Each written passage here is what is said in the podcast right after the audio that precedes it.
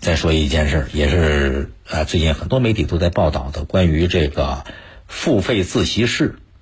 工人日报说的，根据某一个研究院发布的统计数据，沈阳、西安、天津、北京、成都、上海等城市的付费自习室超过了五十家，其中沈阳付费自习室个数已经超过一百。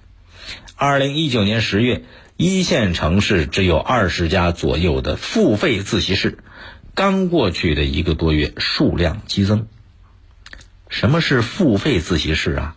前段时间我在节目里边也跟大伙说过这个事儿。这个付费自习室啊，一般就出现在人口比较密集的城市，分布于写字楼、大学校园、书店，或者是个人私有房屋这些地方。它主要满足一些有个性化需求的人啊，或者是。有些想读书找不到一个安静的地方去学习，或者担心在常规的地方学习呢效率不高，想换一种方式，等等等等，需求不同吧，目的各不相同。总的来讲，这个付费自习室只提供学习必要的桌椅、台灯、储物柜，很少有其他的装饰，光线也相对暗淡，所以这种具有独立空间的。静谧环境的付费自习室，也被大家称作叫小黑屋。哎，这付费自习室，看起来风生水起，但是其实它就这两年发生的事儿。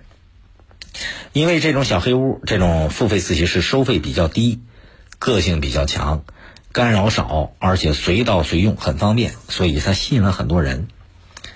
于是，当这种付费自习室被媒体一看到，那几乎是一边倒的大家赞赏，说它火爆，啊，说这是学习型社会下的缩影，甚至还有媒体高呼这是一个创业的新风口，这个付费自习室不得了了，马上就变成一个挣钱的买卖了。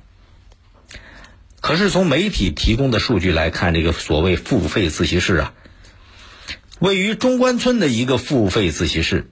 售出了这个数字是两千三百九十三份体验卡，单日呢也只有一千一百一十份的成交量。这个付费自习室严格来讲，它其实就是共享经济的一种。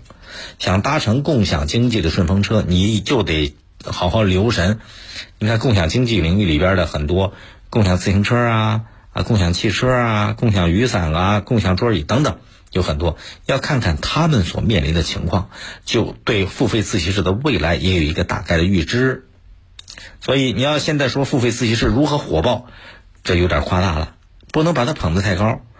门槛很低的共享啊，是需要有一些冷静的思考，尤其对投资人来讲，小规模还可以，如果大规模搞下去，风险还是蛮大的。为什么？这个学习啊，毕竟它是一个相对长期的过程。你说这个付费自习室如何如何好，如何如何就是风口浪尖了，未来怎么样？现在都不好讲，还需要有一定的时间去观察、去考验。更多内容，请您下载荔枝新闻客户端六点零，随身听板块闪亮登场，和您一起倾听世界。微博、微信，请关注。我是大林，或者江苏新闻广播，收听本节目也同样欢迎您下载大蓝鲸进行点播或者订阅。今天节目就这样，再会。